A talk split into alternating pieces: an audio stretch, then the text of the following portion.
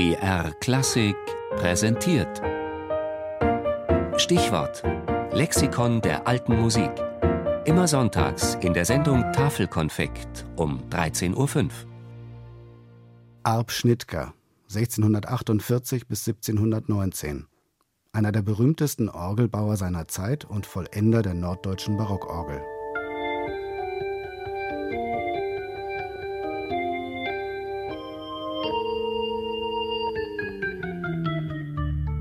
Nein, das ist keine Schnittger-Orgel. Das ist eine Schnittger-Orgel.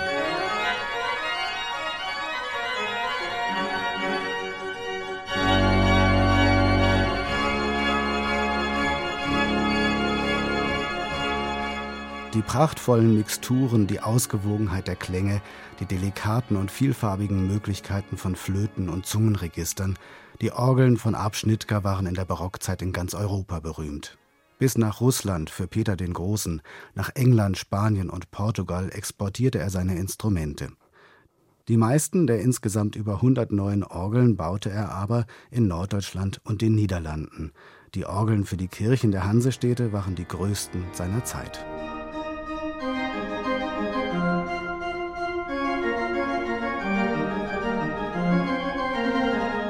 Für die Verbreitung seiner Orgeln sorgte Abschnittger mit einem geschickten Schachzug. Er gründete strategisch günstig gelegene Dependancen seiner Hauptwerkstatt in Hamburg. Dabei behielt er selbst stets alle Fäden in der Hand. Er schloss die Verträge ab, übernahm natürlich die Konstruktion der Orgeln und die Überwachung der handwerklichen Ausführung. Dieses dezentrale Arbeiten hatte allerdings auch seinen Preis, wie Schnittger selber berichtet.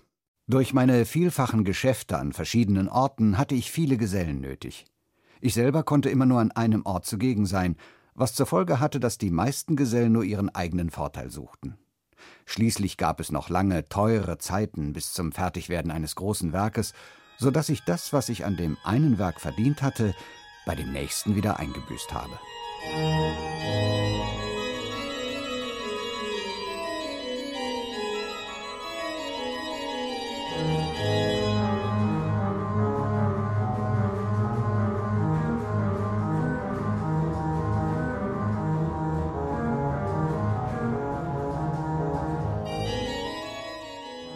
Auf ideale Weise kamen die Schnittger-Orgeln den Anforderungen der Norddeutschen Orgelschule entgegen.